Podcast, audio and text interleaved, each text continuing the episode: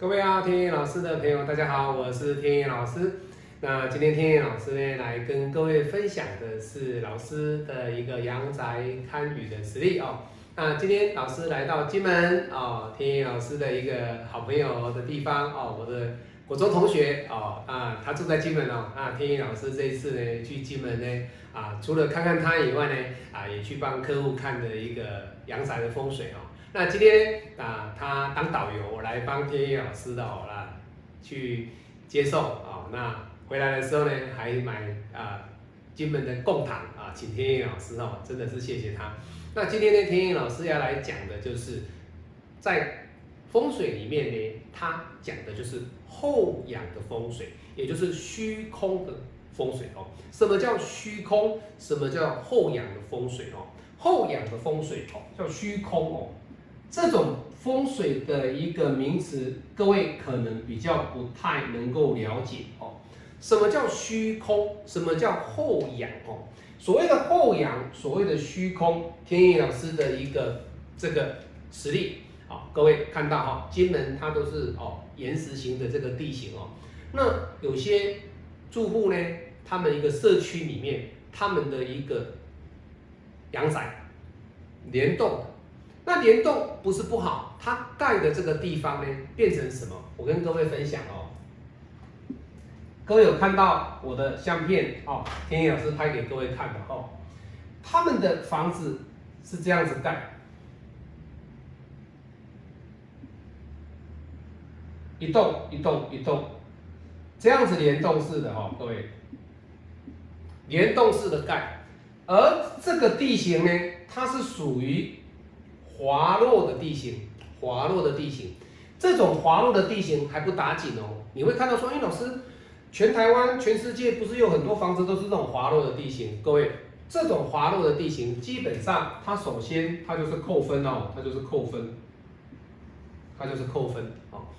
那你不要告诉我说，老师，哎呀，这种房子住了会怎么样？不用讲，这种房子基本上有能力啊，有财气。那能够出一些比较权贵的，基本上这种房子，他们不会有这样的一个风水的格局，去造就出生意、商业上的巨子。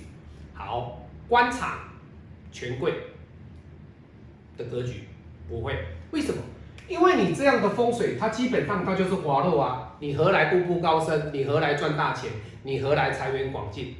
不可能，不可能哈。那机会有，但是呢，这个叫什么？微乎其微。好，这个还不打紧哦，各位。好，我们现在看的是一个侧面图啊，侧面图。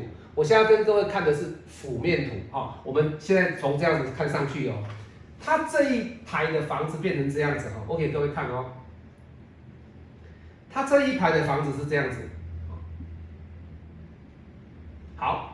它是从这样子想下去的，所以如果你下雨的情况之下，它的水我们是这样子看的哈，我们这样好仰视的哈，我们这样子从这样子看好了，好，我们从这样看下去，从这样看下去，从天空上看下去的哈，它的水是这样流的，这代表什么？滑落嘛哈，这是第一个。第二个呢，它这里，它这里这个位置后面呢，它是空的。空的，也就是说这里是滑落的，滑落的，这里它是一个坡啦，有一个坡坡度，这个位置是一个河流，这个河流。那有的人又会说了，老师，山管人丁，水管财，我的房子住在这个河流的旁边，不错啊。哦，你不管，因为天养是不管它在什么时候水了哈，水的流向或者这个水的流向。都是这样子哦，老师，那这个房子很好，各位胡说八道，没有这个道理哈。以虚空的风水来讲，你的这一排的房子哈，我跟你讲哦，住在这一排的客人哦，客人他跟我说了哈，他自己验证的，他说了，老师啊，这一排哦都没有一个正常人，没有正常人哦，代表什么？住在这里人都不好。那你说老师为什么？我会今天会请你来看，因为他就是住在第一间。那他有没有住？他没有住，他搬走了。这个地方是出租的，是出租的，这代表了什么？他自己都不敢住了嘛，因为他有相信风水嘛。那这一排的人基本上都是有些问题的，家庭不和啦，孩子出现一些啊癫痫呐，那有的患糖尿病啊，四十五岁患糖尿病的，那还有一些就是在左左邻右舍里面呢，就是会很每天都会争吵的，就是在生理上跟心理上都有比较不健康的。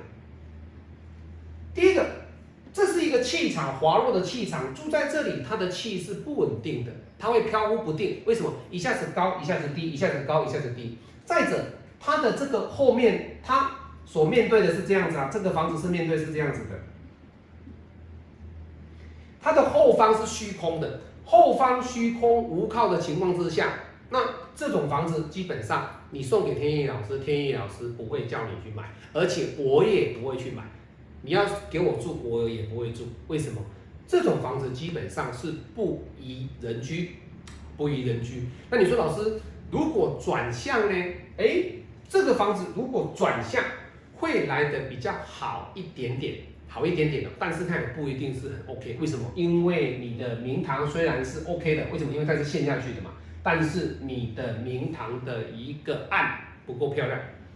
暗不够漂亮的情况之下，相对的这种房子，这个不用考虑的，不用考虑的哦。所以天意老师要告诉各位，在风水的角度里面，在阳宅的看宅的角度里面，天意老师告诉各位，这种滑落的一个地形，以及后面有虚空的这个地形，就由今天的这个堪舆的实力啊，天意老师来。